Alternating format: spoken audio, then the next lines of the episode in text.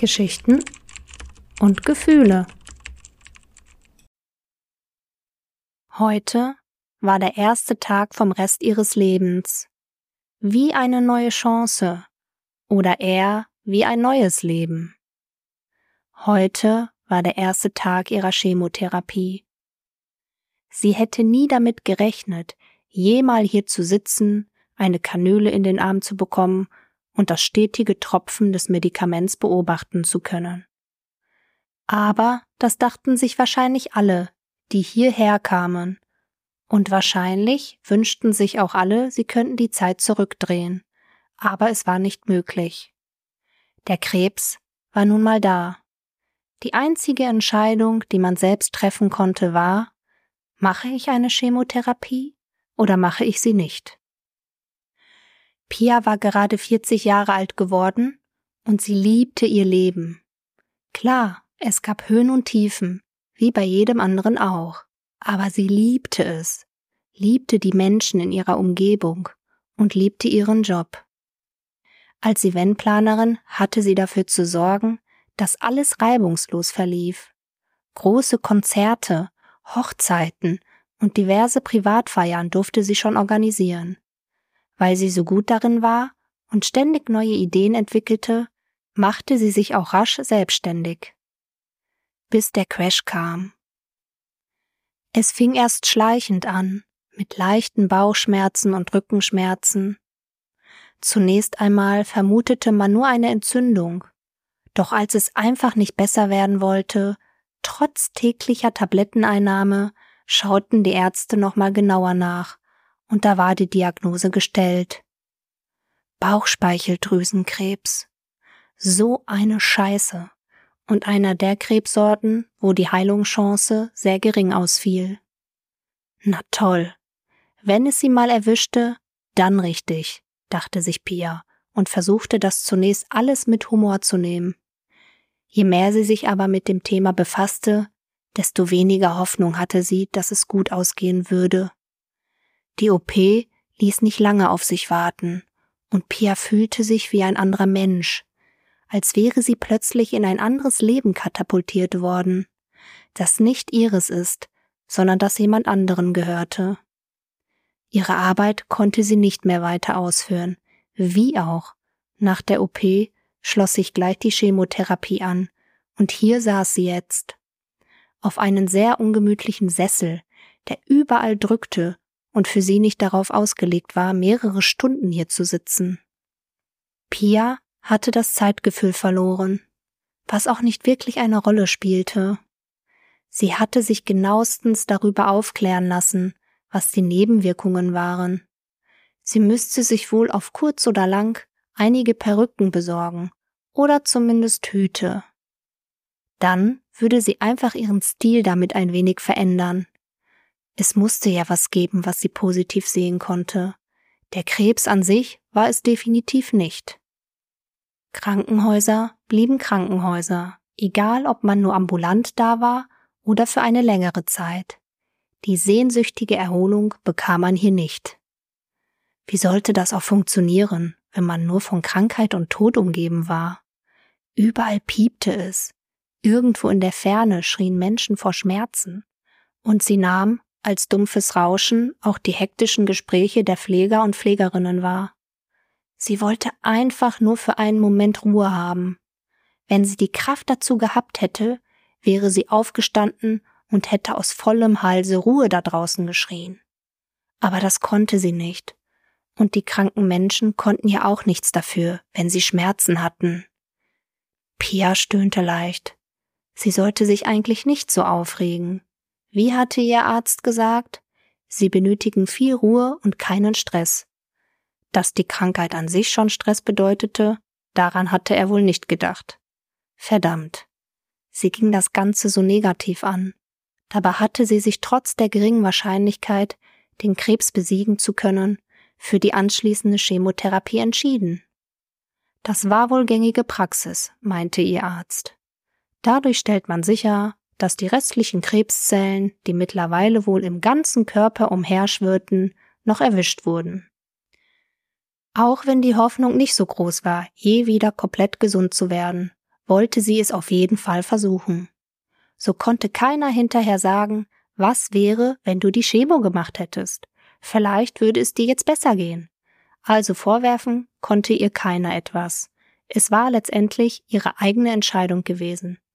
Aber natürlich wollte sie ihre Liebsten ja nicht alleine lassen, auch wenn es sie ankotzte, in nächster Zeit auf Hilfe angewiesen zu sein. So ein verdammter Scheiß.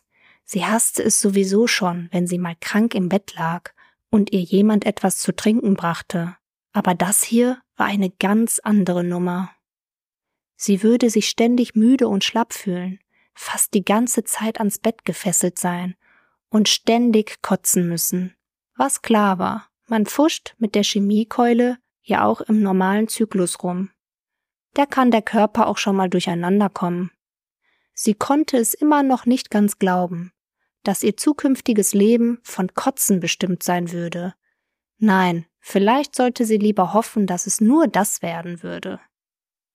Pia wollte am liebsten schreien. Sie hasste die gesamte Situation, hasste den Krebs und wollte so gerne jemanden die Schuld dafür geben. Aber wen konnte sie schon beschuldigen, außer ihren eigenen Körper? Warum tust du mir das an, Körper? Ich dachte, wir kamen bis jetzt immer gut zurecht. Ich habe dich immer gut behandelt, mich ausgewogen ernährt, dir Bewegung gegeben. Und das ist der Dank dafür? Jetzt werde ich wie Dreck behandelt, weil du es nicht schaffst, kranke Zellen zu töten? Es liefen ihr Tränen über das Gesicht. Es war einfach zu viel auf einmal gewesen. Vielleicht sollte sie sich jemanden suchen, mit dem sie darüber reden konnte jemanden mit Erfahrung in dem Bereich oder vielleicht andere Betroffene. Denn die mitleidigen Blicke ertrug sie langsam nicht mehr. Er trug sie schon hier, in der Ambulanz, im Krankenhaus nicht. Wenn sie jemand bemitleiden durfte, dann war nur sie allein das. Sie verstand es, dass die anderen sich Sorgen machten und Angst hatten, sie zu verlieren, aber sie allein musste irgendwie mit dieser Situation klarkommen und da halfen die Floskeln, das wird schon wieder einfach nicht. Das machte sie nur noch wütender und hinterher tat es ihr leid. Sie schaute nochmal zum Tropf. Etwa die Hälfte der Lösung befand sich jetzt in ihrem Körper und verbrachte da ein kleines Wunder. Eigentlich sollte sie glücklich sein, dass sowas heutzutage möglich war, doch sie konnte das einfach nicht. Wenn das alles hier so funktionierte, wie sie sich das erhoffte, dann würde sie nach der ganzen Prozedur so dankbar sein. Es war nur noch nicht so weit. Sie hatte gerade erst angefangen und musste viel Geduld mit sich bringen.